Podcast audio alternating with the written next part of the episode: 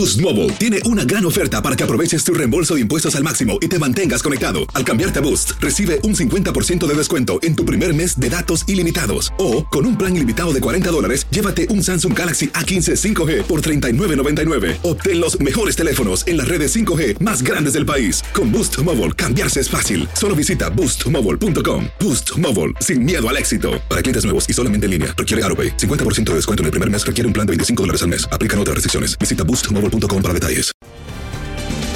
Bienvenidos al podcast de Buenos Días América, la revista radial más completa para los hispanos. Política, salud, economía, tendencia y deporte son algunos de nuestros temas. Bienvenidos. Hoy en Buenos Días América conversamos con Indira Pardillo, portavoz del Aeropuerto Internacional de Miami, a propósito de los retrasos de los vuelos a causa de las tormentas de este fin de semana. Ricardo Manjarres, periodista en Minneapolis, manifestantes en la zona exigen justicia por la muerte de otro joven afroestadounidense a manos de la policía. Continúa el juicio de Derek Chauvin por la muerte de George Floyd. Juan Carlos Bejarano, periodista en Londres, la familia real británica, se despedirá del príncipe Felipe, esposo de Isabel II. Pero ¿cómo van los preparativos del funeral y qué ha significado el duque para Inglaterra? Raúl Painberg, como todas las semanas, nos acompaña en Buenos Días América. Mientras que Doris Jones Coach de transformación personal nos viene a hablar de cómo saber si estás comiendo por emoción o porque tienes hambre y cuáles son los alimentos en cada luz del semáforo. Tus mañanas están llenas de energía de la mano de Andreina Gandica y Juan Carlos Aguiar. Aquí, en Buenos Días América, hacemos un recorrido por esos temas que son importantes para ti. Noticias, inmigración, salud, el acontecer diario, las tendencias y por supuesto los deportes. Buenos días América, este programa es tuyo.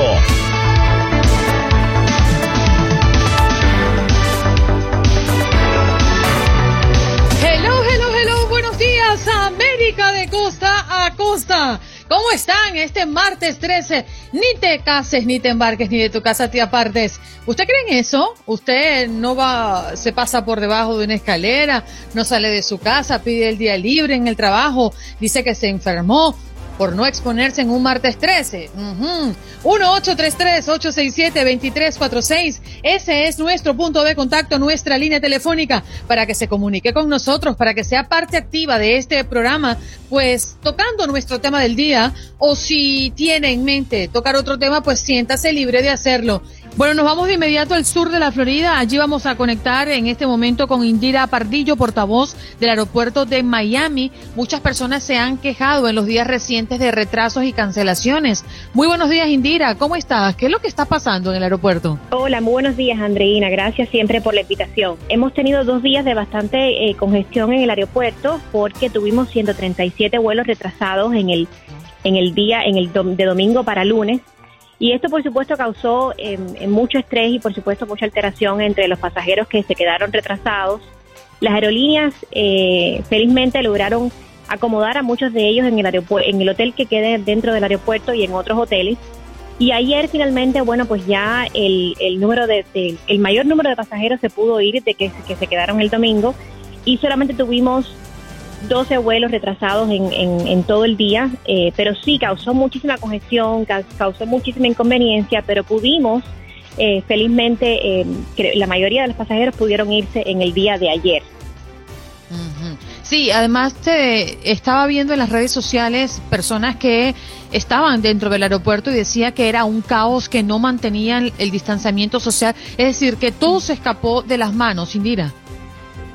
Sí, lamentablemente, lamentablemente sí, las líneas de, las, de los puntos de seguridad estaban, eh, eran, eran, eran casi de, cientos de, personas. De hecho, en, en, la, en la central terminal, que es la central más pequeña que tenemos en el aeropuerto, se hizo prácticamente imposible mantener el distanciamiento social y por eso es imperativo que las personas siempre eh, utilicen sus máscaras. Nosotros hasta el momento no hemos tenido ningún problema con ninguna persona que no haya querido usar la máscara pero la central terminal del aeropuerto es, es una no tiene mucho espacio y entonces qué pasa de hecho es una de las centrales que se va que se va a ir modernizando en los próximos años justamente por eso. Entonces sí, las personas se estaban quejando de que no había distanciamiento social y la, la situación se puso un poquito eh, incómoda, pero, pero creo que todo salió bastante bien eh, y es algo que por supuesto tenemos que considerar mejor para el futuro. Pero sí, la, realmente fue una situación bastante incómoda para muchos, pero igual se, se pudo solucionar de manera eh, positiva y espero que para el futuro, si vuelva a suceder, ahora que vamos a entrar en temporada de huracán eh, próximamente, pues los pasajeros sean un poco más conscientes y entonces ya ahora con esta experiencia, pues las aerolíneas y el aeropuerto puedan eh, podamos tener una estrategia mejor a la hora de localizar y de ubicar a los pasajeros que se, que se puedan quedar en el aeropuerto por situaciones fuera de nuestro control. Indira, por último, las personas que se les retrasó el vuelo, que no pudieron tomarlo, todavía en este momento hay deudas con pasajeros que no se le ha cumplido con sus vuelos.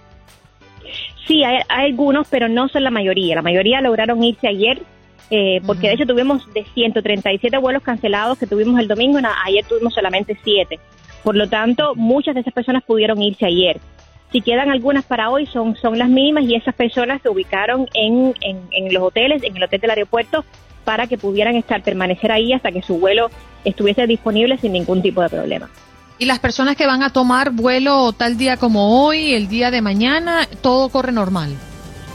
Hasta ahora sí, hasta ahora no hay mayores inconvenientes, pero siempre sugerimos que por favor llamen a las aerolíneas y que confirmen con ellas que su vuelo está saliendo en tiempo para evitar situaciones como las del domingo, que se acumule tanta, tantas personas, se acumulen tantas personas en el aeropuerto. Bien, Indira, muchísimas gracias por, el, por los datos. ¿eh? No, muchísimas gracias a ustedes siempre. Muchas gracias por la invitación.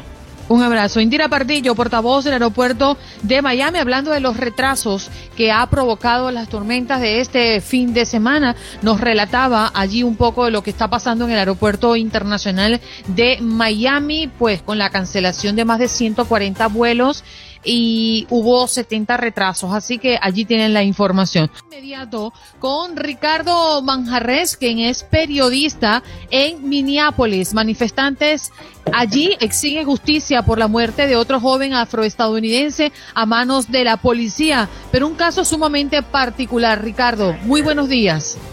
Muy buenos días, gracias. Bienvenidos. ¿Qué es lo que qué es lo que está pasando con las manifestaciones? Porque con las declaraciones ayer de la policía, pues no se trató de un pareciera no tratarse de una acción discriminatoria, más bien de un accidente. Ricardo, ¿cómo lo ves tú? Pues eh, se habla de todo, hay diferentes eh, eh, formas de ver de diferentes partes, está dividida la comunidad en, en esto, pero lo que más nos dimos cuenta fue el error de esta oficial de la policía de Brooklyn Center, eh, al tratar de sacar, en vez del teaser, sacó una pistola. Bueno, ahí parece que eh, se ve el error, pero muchas personas, también parte de la comunidad, no solamente afroamericana, sino también latina, pueden decir que este mm, fue un acto de racismo al, pararlo, ¿no? A veces eh, nos estamos dando cuenta de que las cosas están bastante divididas y eso pues ocasionó un gran movimiento en protestas en esta ciudad y pues el nerviosismo también en comerciantes, ¿no? Por los saqueos. Mm. Ricardo, y a nivel de manifestaciones, ¿qué es lo que ha ocurrido? ¿Cómo transcurrió la noche y mm, qué es lo que exigen los manifestantes? Bueno, se exige justicia, que se aclare todo esto, igual que lo que pasó con George Floyd. Estamos ya casi a un año de lo que sucedió con George Floyd aquí en Minneapolis. Bueno, eh, hubo un movimiento desde muy temprano, desde las nueve de la mañana, en ese lugar donde fue baleado este muchacho Wright de 20 años, ahí mismo se llevó un, un puño, un, eh, una escultura parecida a la de George Floyd, se colocó ahí en el mismo lugar donde fue baleado este muchacho, eh, llegó bastante gente y a pesar de que hubo toque de queda en los condados de Hennepin, en los condados que pertenecen al Brooklyn Center, los condados de Anoka y el condado de Ramsey, eh, pues la mucha gente no hizo caso acerca de eh, pues el toque de queda. De hecho, pues ayer, precisamente ayer en la noche, entre las nueve de la noche en adelante, fueron arrestados más de 40 personas por estar protestando frente al departamento de la policía de Brooklyn Center. Sí. Ahora, Ricardo, mm, con las declaraciones de la agente y y mm, la confirmación por parte de la entidad policial, ¿tú crees que estas manifestaciones mermen un poco y que permitan a, mm, que la investigación avance o tú crees que esto se va a, eh, a, poner peor? Eh, pues eh, la ciudad se está preparando, especialmente una ciudad bastante, una calle bastante famosa que fue muy golpeada el año pasado por disturbios, por quema de edificios, que es la Lake Street y parte del norte en Minneapolis y el mismo Brooklyn Center de, aquí en Minnesota, pues están preparando para, para lo que viene. De hecho, estamos en pleno juicio de Derek Chauvin, el policía que está acusado de matar a George Floyd el año pasado, y eso es lo que más preocupa. Eh, esto parece que no, no va a tener eh, fin hasta ahorita por lo mismo, por las declaraciones, porque mucha gente está siguiendo también el juicio de Derek Chauvin por lo que se está viviendo ahorita, por la declaración de la policía, porque la gente eh, pues quiere una respuesta rápida y no se puede dar una respuesta rápida. Todos sabemos que todo tiene un proceso. Eh, lo que sí hay es bastante nerviosismo, en, especialmente en los negocios latinos que fueron golpeados el año pasado. Eh, hay, hubo, ha habido saqueos en comerciantes, en, lugares en latinos, en tiendas latinas, le rompen el vidrio, eh, hay mucho movimiento a pesar del toque de queda y eso parece que no, no, no parece que no, no puede mermar, ¿no? O sea, no puede haber un poco, la violencia no va a parar, eh, hay disparos, hay ya, murieron, ya murieron dos personas eh, por disparos, hay balaceras en cualquier parte del el sur de Minneapolis que está cerca de Brooklyn Center y en el mismo Brooklyn Center también hay actos de violencia, roban carros, saquean algunas tiendas y eso preocupa mucho a la comunidad, no solamente eh, pues a, a los agonas, sino también a la comunidad latina que ha sido bastante golpeada en sus negocios.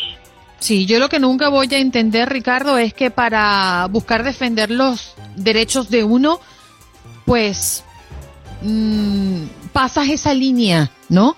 Y te conviertes en un delincuente para protestar por algo que se supone te corresponde. Eso nunca lo, lo, voy a lo voy a entender. ¿Cómo es posible que estás defendiendo los derechos de unos y rompiendo los derechos de otros? Eso, eso es inadmisible. Ricardo, gracias por estar con nosotros. Un placer, muchas gracias. Un saludo para todos. Nos vamos de inmediato con nuestro próximo invitado. Ya él está listo y conectado a través de nuestra conexión de Facebook Live. Anthony Belchi, periodista de Radio El Rey y Noticias. ¿Cómo estás, eh, Anthony? Gracias por estar con nosotros. Hola, ¿qué tal? Muy buenos días. Bueno, segunda semana del juicio por la muerte de George Floyd y parece que la causa de la muerte toma papel central en este proceso contra Derek Chauvin, ¿no? Sí, de hecho ya sabíamos que esa iba a ser el eje principal de todo el juicio y se está demostrando con esos testigos que han estado llegando a la, a la, sala de Minneapolis explicando o dando las razones por las cuales eh, eh, George Floyd eh, pudo haber muerto. Insisten muchos de ellos en que fue la fuerza ejercida por el ex policía Derek Chauvin en el cuello de George Floyd lo que provocó la muerte y no es el consumo de drogas y también el delicado estado de salud que ya ah, presentaba George Floyd antes de su muerte. Sin embargo, ahora eh, después de que ya hayan declarado todos los testigos que eh, pedía la fiscalía, ahora le tocará el turno a los testigos de la defensa. Se espera que a lo largo de esta semana testifiquen y a partir del lunes empiecen esos argumentos finales del, juicio. Anthony, eh, dos cosas. Una, entiendo que la dosis que había consumido de droga o de alguna sustancia posiblemente ilegal por parte de George Floyd no era suficiente para llevarlo a la muerte, según se ha dicho. Y la segunda es que todo parece indicar que el cuerpo no tiene señas de que haya fallecido específicamente por un ataque al corazón. ¿De esto ya se ha discutido allí en el, en el juicio? Sí, de hecho, ayer mismo un cardiólogo experimentado y muy reconocido eh, se presentó en la sala donde se está llevando a cabo el juicio y efectivamente se abordó ese tema, que el resultado de la autopsia revelaba que habían restos de fentanilo y también metanfetamina, dos sustancias drogas en, el, en el organismo de George Floyd, pero a través de una exposición muy bien hecha, explicando cuál era el, proceso, cómo se llevó a cabo eh, ese, bueno, esos momentos eh, críticos, él eh, defendió ante el jurado que la razón por la que había muerto no era por una reacción de, de las drogas, sino por la presión que ejerció uh, el ex policía en el cuello de, George Floyd. En ese sentido, sí, que, sí que es verdad que se está intentando uh, diluir un poco la, atención, sobre todo por parte de la defensa, para buscar más argumentos uh, que, puedan rebatir esa idea. De hecho, ese mismo cardiólogo y otros que también han estado pasando por, por esa sala del, del juicio han, han, han, dicho una vez eh, bueno, el, hombre estaba diciendo que no podía respirar, incluso hubo un momento en que él perdió la, conciencia, uno de los policías dijo, se, está desmayando, se ha desmayado, en este momento nadie hizo nada y se pudo haber evitado su muerte si alguno de los cuatro policías hubiesen hecho alguna cosa al respecto. Esa reprimenda que también les estaba diciendo el, experto cardiólogo en la sala del, juicio. Y veremos qué es lo que va a pasar a partir de, ahora. Nos encaramos ya en la casi recta final de este juicio. Ya les digo que van a tener que declarar los testigos algunos de los testigos presentados por la defensa y después empezarán los argumentos finales el próximo lunes. A partir de ahí empezará la deliberación del jurado, que es una incógnita de lo que puede llegar a, durar. Además, un punto álgido, el que toca el abogado de Chauvin, Eric Nelson, que indica que mm, está preocupado de que las protestas eh, que están desarrollándose en este momento por la muerte del afroamericano que falleció el pasado domingo, por el cual hoy tenemos hoy nuestro tema del día sobre la mesa, eh, pudieran estar influyendo en el jurado. Ya se conoce, Anthony, quiénes estarán em, dando su testimonio eh, por parte de la defensa. ¿Eso se conoce?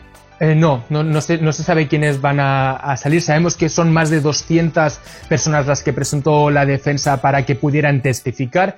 Eso no significa que todas ellas eh, vayan a pasar por la sala, sino que eso es eh, en, la, misma sala es cuando se decide quién va a, testificar. Por lo tanto, en estos momentos no sabemos quién, quiénes van a, a, pasar por ahí a dar su, su testimonio de lo que sucedió. Se espera que vayan también expertos, analistas, eh, personas conocedoras del caso que estuvieron ahí y, lo vieron y que puedan de alguna manera apoyar la versión que están diciendo la, versión del, ex policía, ¿no? Que él murió por otras cuestiones relacionadas con eh, su delicado estado de salud y por el consumo de drogas y no por las acciones del policía. Esas acciones que acabaron dando la vuelta al mundo, que convirtieron a George Floyd en la imagen de la violencia policial racial en Estados Unidos y que de nuevo hay sobre la mesa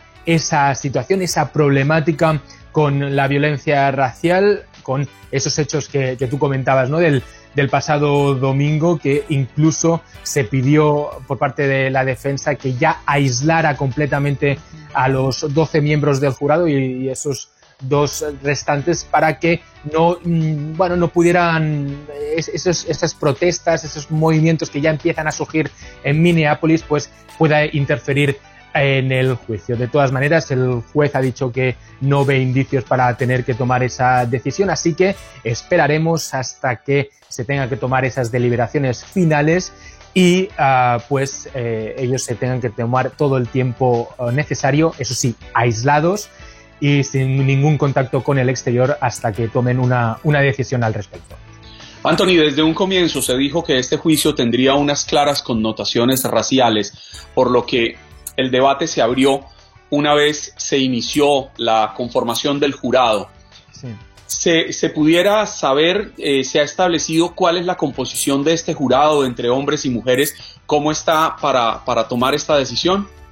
Mira, no tengo los datos aquí, aquí a mano, pero sí que te puedo decir que la mayoría del jurado es de raza blanca. ¿Eso por qué? Porque eh, si se hace una extrapolación de cuál es la población del condado de Hennepin, donde se está llevando a cabo el, juicio, donde ocurrieron los hechos, es que la mayoría de la población es, es de raza blanca. No quiero equivocarme, pero me parece que... Lo entiendo. creo que son como 8 o 9 eh, de raza blanca y creo que son como tres de, negro, pero no, no, no, te fíes mucho de, mis datos, pero sí que sabemos que es una mayoría blanca. Sin embargo, eh, sí que es verdad, y, yo constatando esa realidad en, la ciudad de, Minneapolis, sí que es cierto que em, hay primero hay un cansancio por todo lo que ha pasado y un cierto agotamiento por todo lo que ha estado pasando en estos últimos meses en la ciudad de Minneapolis, pero también por parte de la comunidad afroamericana, pero también por el resto de la población, el hecho de tener un estigma en la ciudad de Minneapolis de este tipo. Quieren que de verdad se haga justicia, que si realmente el jurado determina que, em, que Derek Tobin es culpable de lo que hizo, que eh, se respeten esas decisiones judiciales y que, bueno, que de alguna manera sirva de modelo para que al menos empiecen a cambiar las cosas, eh, no solo en Minneapolis, sino en el resto del país, que se ha demostrado una vez más que el problema racial es un problema muy, muy, muy grave. Anthony, muchísimas gracias por darnos estos detalles, ¿no? A propósito de esta segunda semana, el juicio por la muerte de George Floyd, eh, bueno, que sigue, ¿no? En medio de tensiones en las calles en Minneapolis por lo recientemente ocurrido con la muerte de otro afroamericano. Un abrazo, Anthony, cuídate mucho, mantente a salvo. Buenos días, un abrazo. En Buenos Días América. Buenos Días América. Tu opinión importa. Nuestras redes sociales. Facebook. Buenos Días AM. Tu opinión importa. Instagram. Buenos Días América AM. Buenos Días América AM. Tu opinión importa. Día 83 de Joe Biden en la presidencia. ¿Cómo va su agenda? El presidente lamentó este lunes la trágica muerte del afroamericano Don Wright por disparos de una agente de policía cerca de Minneapolis, pero llamó a la calma y a evitar la violencia en las protestas por el incidente. El mandatario pidió esperar a ver lo que diga la investigación completa sobre lo ocurrido eh, este pasado domingo, aunque aseguró que había visto el video del suceso y es bastante explícito. En otras informaciones, pues Biden elige a jefe policial y a activista para dirigir agencias migratorias. Día 83 de Joe Biden en la presidencia. ¿Cómo va su agenda?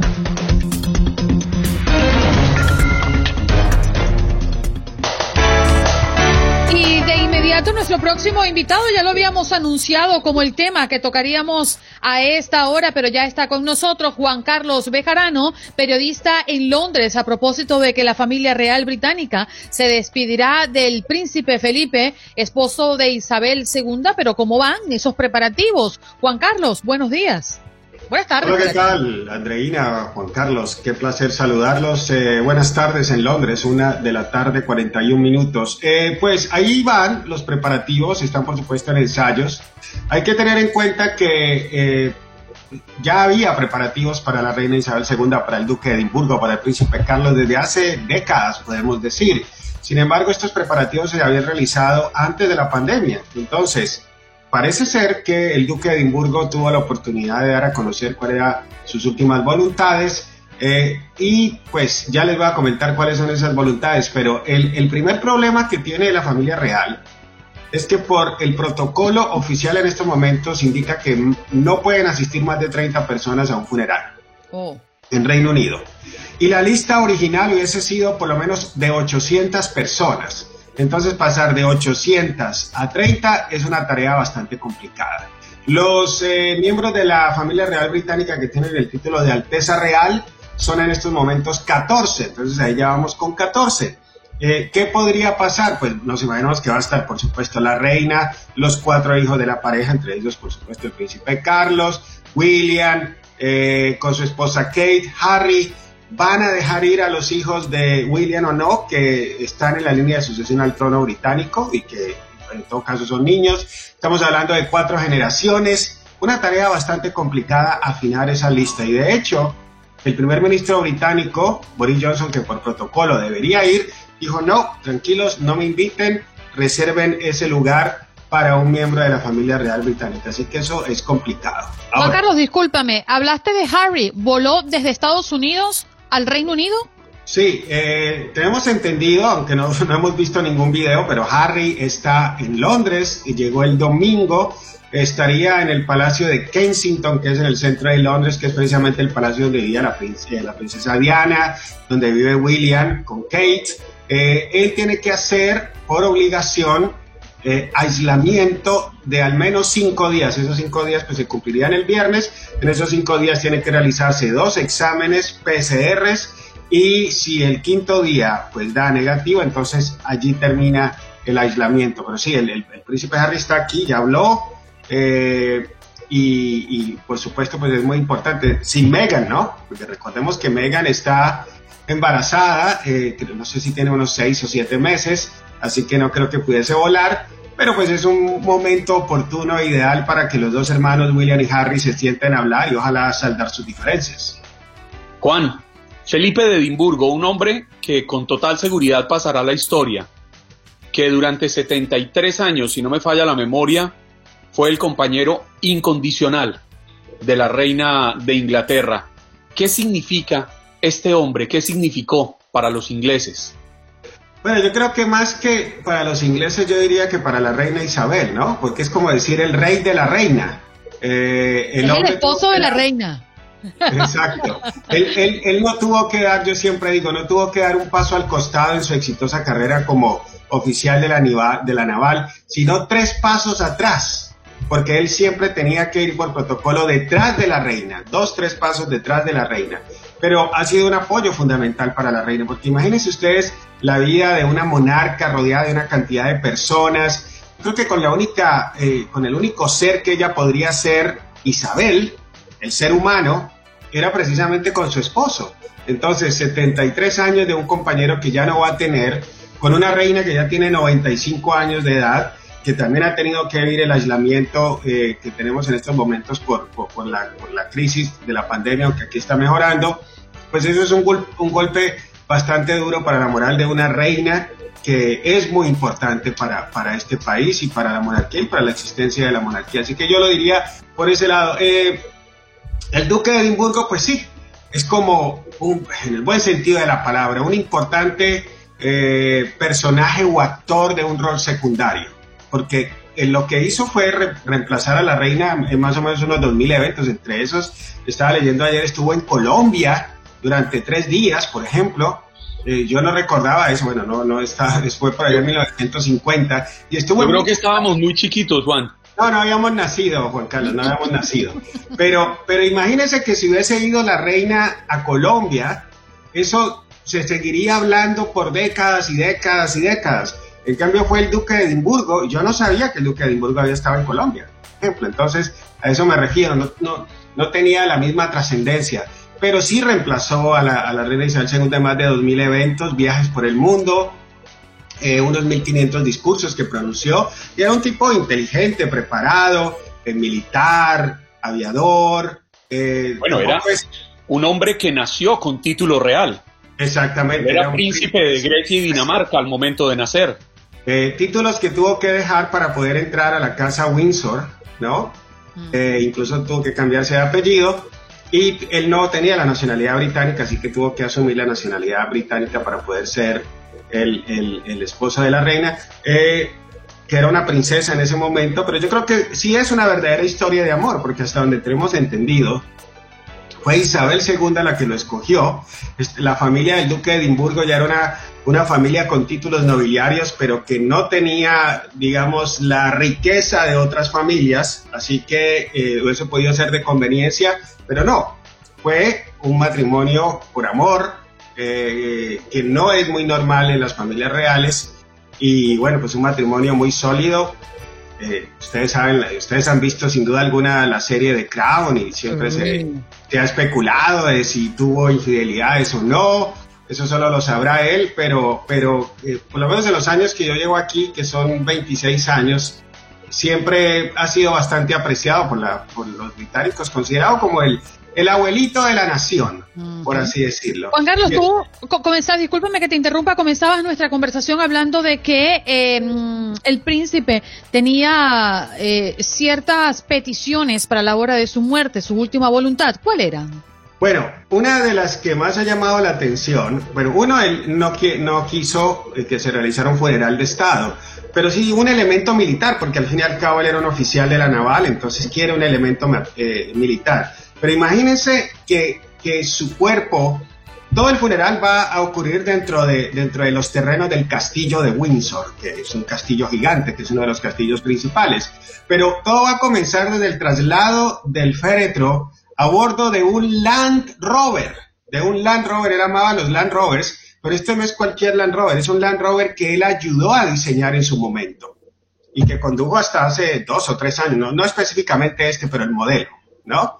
Entonces, lo van a trasladar en un Land Rover, eh, va a ser acompañado por una guardia de honor de militares del primer batallón de granaderos y los miembros de la familia real irán en procesión a pie detrás del féretro. Estamos hablando del príncipe Carlos, eh, del, bueno, de los, no sé si, si, la princesa real estará ahí, pero los hombres seguro, William, Harry, eh, y luego cuando llegan a la iglesia, que es una, es una capilla, la capilla de San Jorge, de, ese palacio de Windsor, ahí se va a pausar para un minuto de silencio. Ese es un minuto de silencio que se va a observar en todo el país.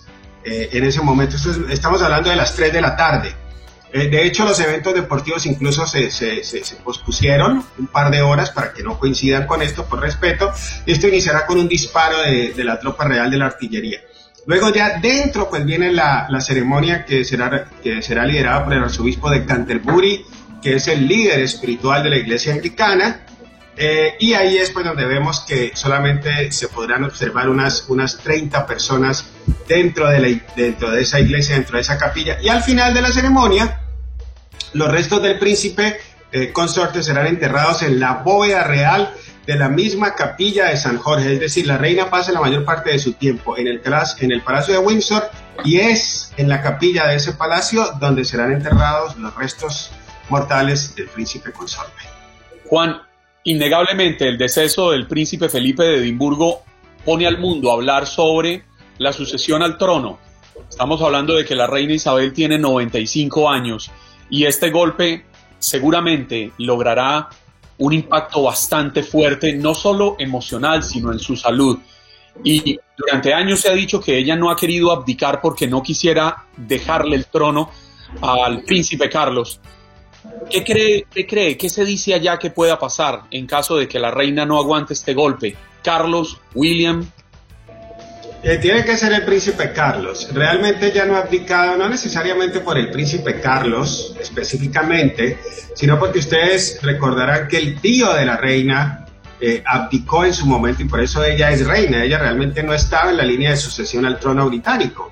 Eh, su padre sí, porque era hermano del rey.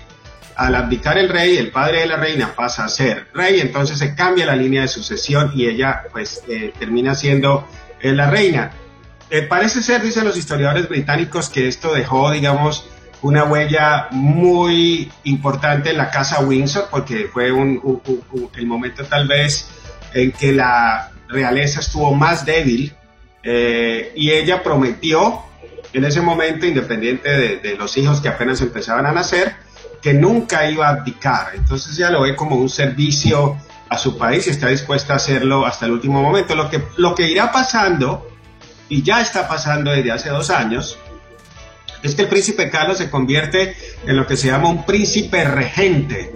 Es decir, que realmente es el que está llevando el día a día de la Casa Real, incluso de los compromisos de la Casa Real, ya lo está haciendo con, las conferencias y, de la mancomunidad eh, británica de naciones.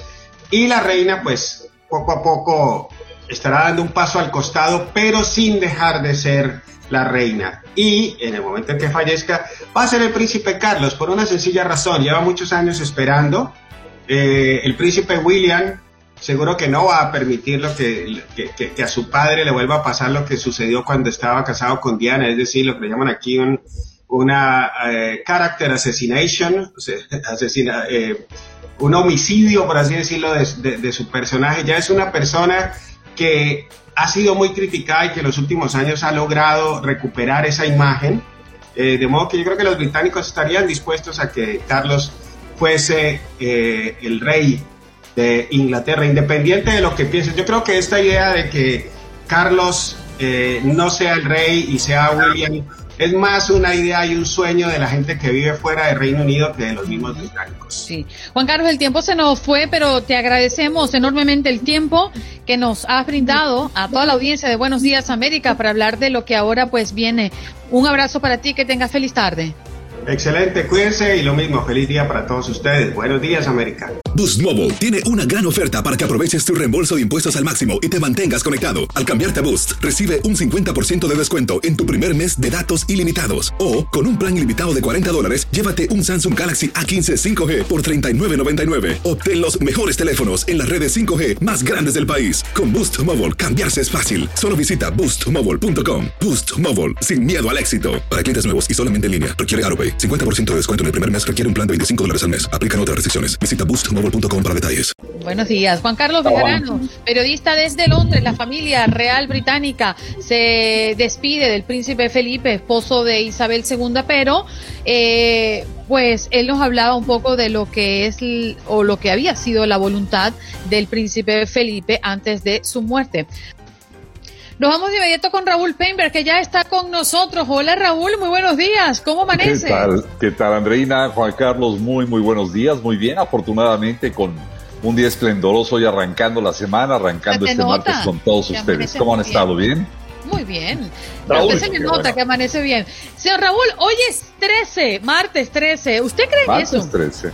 Bueno, fíjate que eh, no te diría que no necesariamente. Me llama la atención y a veces uno como que eh, evoca o pide la presencia de la suerte, pero en realidad creo yo que son fechas que nos deben ayudar a recordar que somos nosotros quienes construimos nuestro destino cada día y no tanto esta percepción errónea de que es la, la suerte la que nos va envolviendo, aunque debo decir, a veces existe me río, tú sabes por qué, Juan Carlos y, Raúl. Tenía un primo que le pasaba de todo. Y un día le dice una tía mía, mi amor, es que no es que hay mala suerte, es que usted es una nube negra andando. Óigame, Raúl, ¿sabe por qué me interrumpió Andreina? ¿Por qué? Porque yo sí le iba a reconocer la falta que hizo la semana pasada. Ah, muchísimas gracias, Juan Carlos. Déjeme decirle, no, Raúl, que vamos a tener que hacer algo, vamos a tener que ponernos de acuerdo y cuando usted diga, hey, tengo una asignación especial, hey, me voy de vacaciones, para que avise como con tres meses antes para nosotros pedir las vacaciones también. o bueno, yo no soy Andreina, no, yo decir, yo también me voy de vacaciones porque este programa sin Raúl Painter los martes y los jueves no es lo mismo. No, no, no, no, para nada, al contrario, al contrario, tomé unos días esta vez eh, un poco para, para eh, disfrutar de la, de la familia, de airearse un poquito como se dice normalmente. Pero fíjate que también, eh, Juan Carlos Andrina, para reflexionar sobre un punto, ojalá nos dé, nos dé el tiempo suficiente para poderlo abordar, porque precisamente luego de unos días de vacaciones tuve también tiempo de pensar un poco en base a lo que ha sido la presencia de, de, mi madre aquí en nuestra casa de Houston. Y se los digo muy sencillo por lo siguiente, ella por supuesto es una fiel católica, creyente de excepción y por supuesto practicante que no deja de hacer sus oraciones diariamente, pero que sin duda como a millones a la que la pandemia vino a afectar sus periódicas eh, visitas a la iglesia. Le pasó en nuestro natal Veracruz, en México, en donde por supuesto como en todos los países, los riesgos de la pandemia lograron el, cierre temporal de las puertas de la iglesia y en donde ella pasó los primeros meses de esta emergencia de la que aún eh, no terminamos de salir. Pero también acá en Estados Unidos, a donde llegó para convivir con nosotros y tal vez pensando que en Houston las cosas pudieran cambiar más rápidamente en cuanto a las medidas eh, sanitarias que todos conocemos. Sin embargo, Andreina, Juan Carlos, nos dimos cuenta de que los cuidados deben mantenerse y naturalmente que muchas veces, a pesar de los niveles de vacunación, mantener la guardia en alto es más importante que nada, más importante incluso que ir o visitar una iglesia. Sin embargo, y a pesar de estas limitaciones, eh, los avances tecnológicos, debo decirlo, le hicieron encontrar como a muchos soluciones como el hecho de seguir las celebraciones litúrgicas o las misas a través del Internet. Y así, invariablemente, cada domingo, ella eh, se sigue convirtiendo en una fiel participante de estas celebraciones virtuales. Pero, y aquí está el punto de mi reflexión, ¿será igual en todos los casos? ¿Ha sido así para todos? ¿Fue la pandemia y los temores que surgieron en torno a la salud, a la incertidumbre, a la desesperanza, un elemento para acercarnos a nuestra fe? Bueno, lamentablemente tenemos que decir que para muchos no lo ha sido.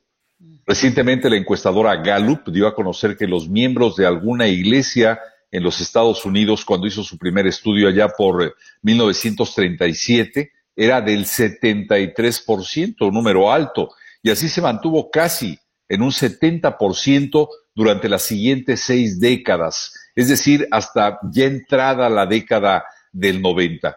Sin embargo, es con la llegada del siglo XXI que este nivel de participación religiosa o moral empieza a decaer dramáticamente.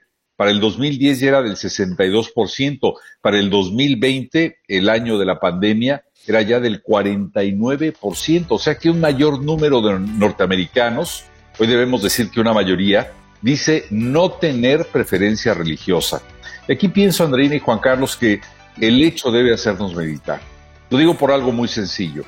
Parece más que obvio que la moral y la ética tienden a desaparecer rápidamente de nuestras comunidades.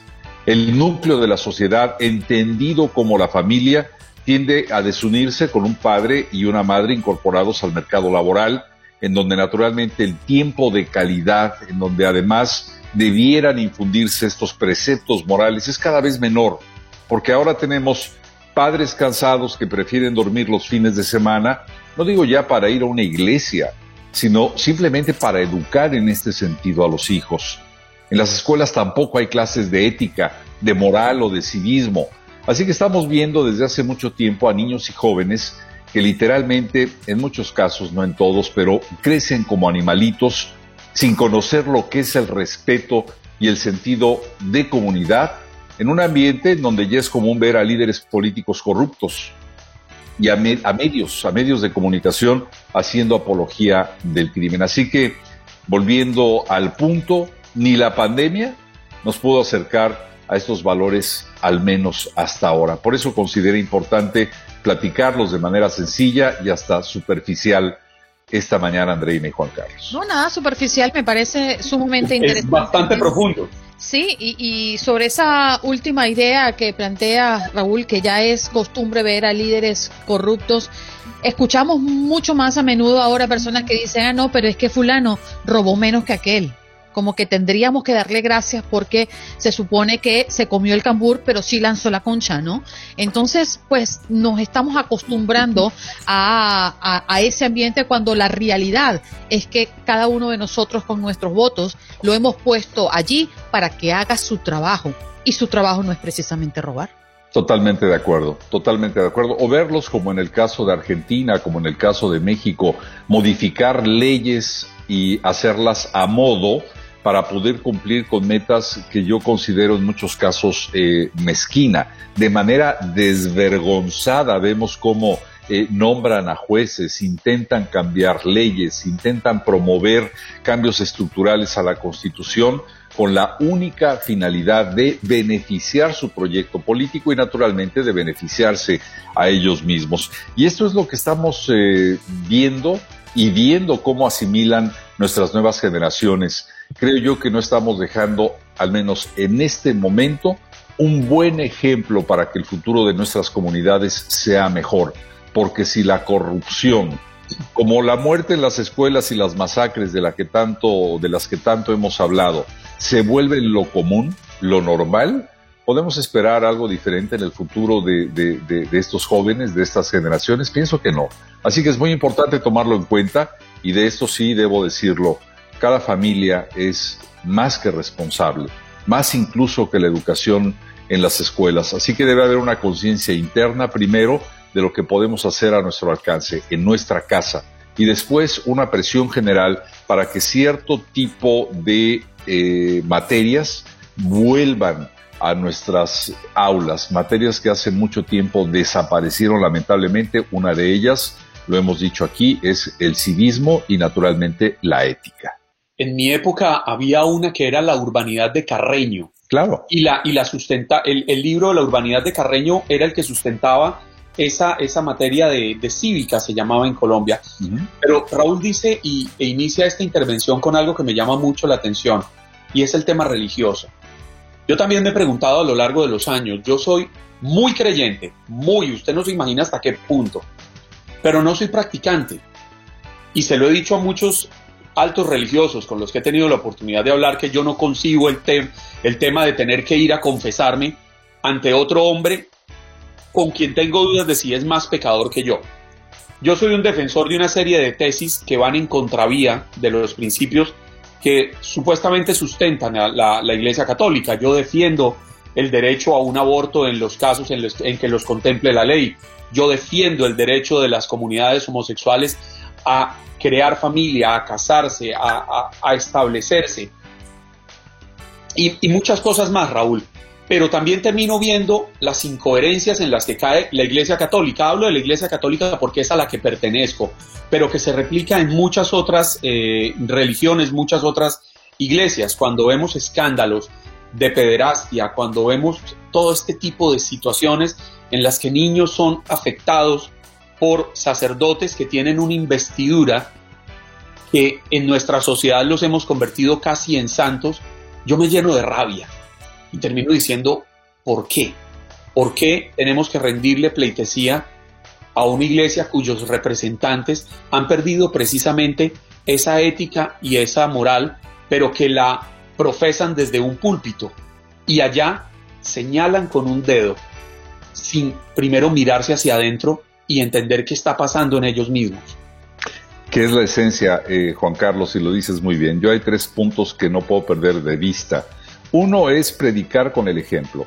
Dos es criticar, eh, es decir, en un sentido autocrítico positivo, porque al igual que tú eh, soy un, fiel creyente, pienso yo que las iglesias, hablando en términos generales y por supuesto de la mía, que es la que comparto con usted, tienen que modernizarse, tienen que actualizarse y adecuarse a las necesidades actuales.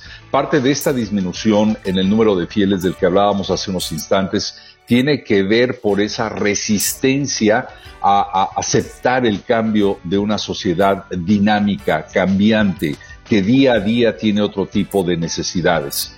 Y número tres, algo que es muy importante y ojalá que, que, que le sirva como comentario, pero no debemos basar nuestra fe en la apariencia o en la actitud, incluso en el mensaje de un sacerdote. Debemos de fundar nuestra fe en la creencia en el Dios, como se llame, que muchas veces acaba siendo el mismo, porque no es en el hombre en el que eh, persiste ese ser superior. Recordemos que son mensajeros y hemos visto muchos casos de pederastía en la que la, lamentablemente la Grey Católica ha venido deslindándose precisamente por ese tipo de actitud, pero repito, no es en los representantes humanos, en los sacerdotes en quienes debemos de creer. Tenemos que eh, creer en algo mucho mayor y mucho más grande. Eh, eh, habrá mucho agnóstico que nos critique esta mañana, pero yo sí creo en la presencia de un ser superior, sí creo en alguien que más allá de esta vida va a ofrecernos algo eh, mejor tal vez de lo, que, Raúl, de lo que vivimos. Hacemos una pausa live. Allí ya está para hablar de un tema sumamente interesante a propósito de que en este tiempo de pandemia no sabemos si hemos engordado porque me uno a este clan porque nos ha dado mucha hambre o ha sido un tema de ansiedad. ¿Cómo saber si estás comiendo por emoción o porque tienes hambre? Ahí vemos a Doris Hunch, quien es coach de transformación personal, creadora del método Red Go Green. Buenos días, Doris, ¿cómo estás? Buenos días, Andreina. Buenos días, Juan Carlos. Muy bien y muy contenta de estar aquí con ustedes hoy. ¿La emoción o el hambre es lo que nos motiva a comer? ¿Cómo saberlo? Puede ser cualquiera de las dos, lo importante es poder determinar cuándo pasa cada una. ¿Y cómo ¿Y podemos determinarlo?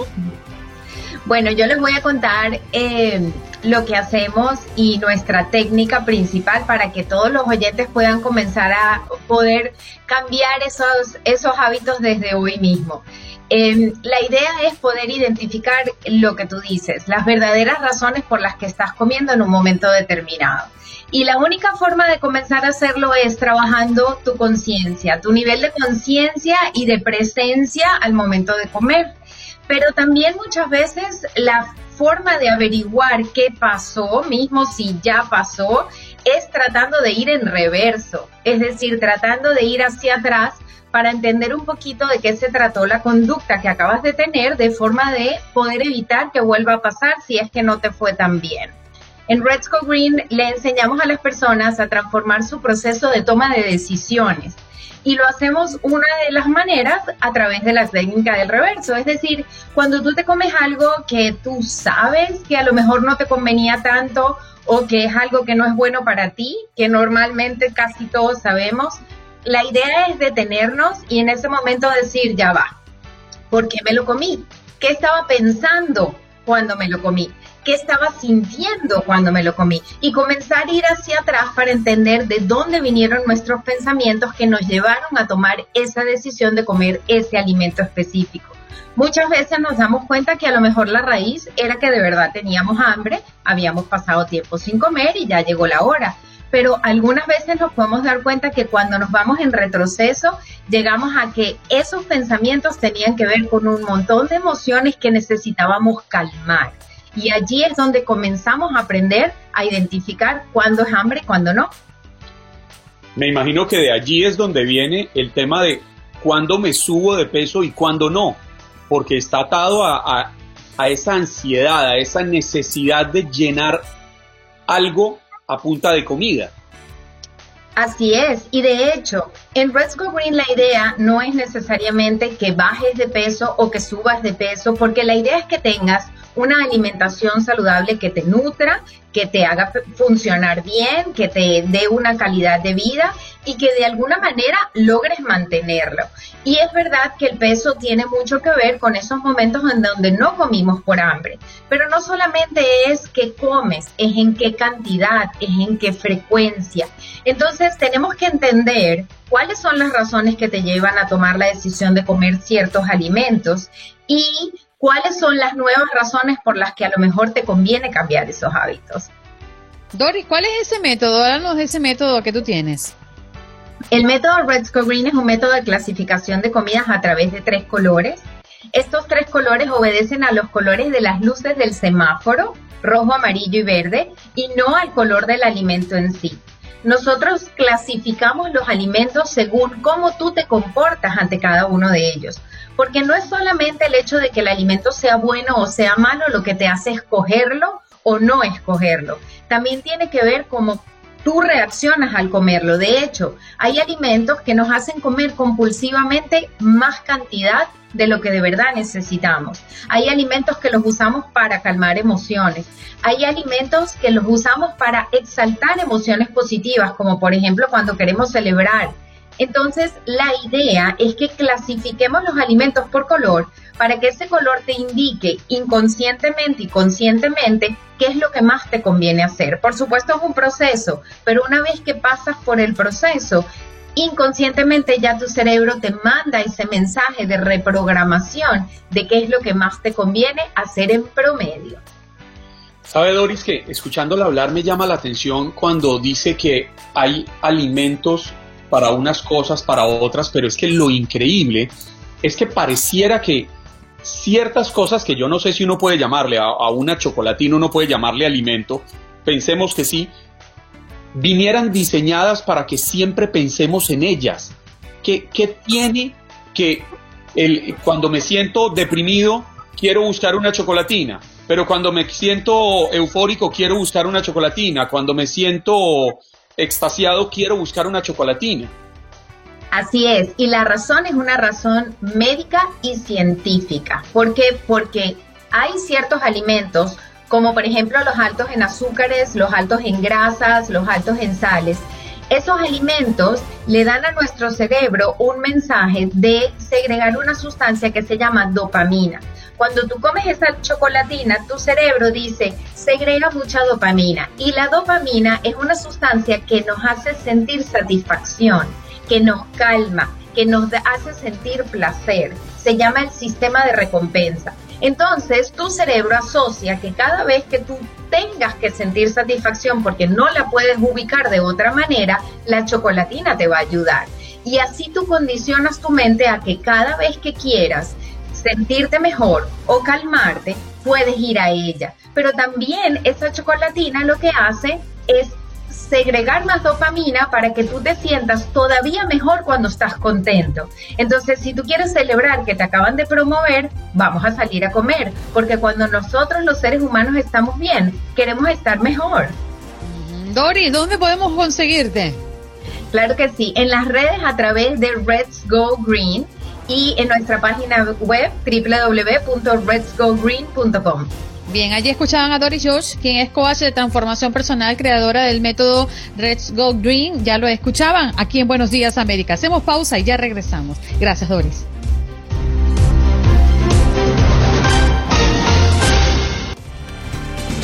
Gracias por acompañarnos en nuestro podcast. Buenos días América. Y recuerda que también puedes seguirnos en nuestras redes sociales. Buenos días AM en Facebook y en Instagram. Arroba Buenos días América. AM. Nos escuchamos en la próxima. Boost Mobile tiene una gran oferta para que aproveches tu reembolso de impuestos al máximo y te mantengas conectado. Al cambiarte a Boost, recibe un 50% de descuento en tu primer mes de datos ilimitados. O, con un plan ilimitado de 40 dólares, llévate un Samsung Galaxy A15 5G por $39.99. Obtén los mejores teléfonos en las redes 5G más grandes del país. Con Boost Mobile, cambiarse es fácil. Solo visita boostmobile.com. Boost Mobile, sin miedo al éxito. Para clientes nuevos y solamente en línea, requiere AroPay. 50% de descuento en el primer mes requiere un plan de 25 dólares al mes. Aplican otras restricciones. Visita boostmobile.com para detalles.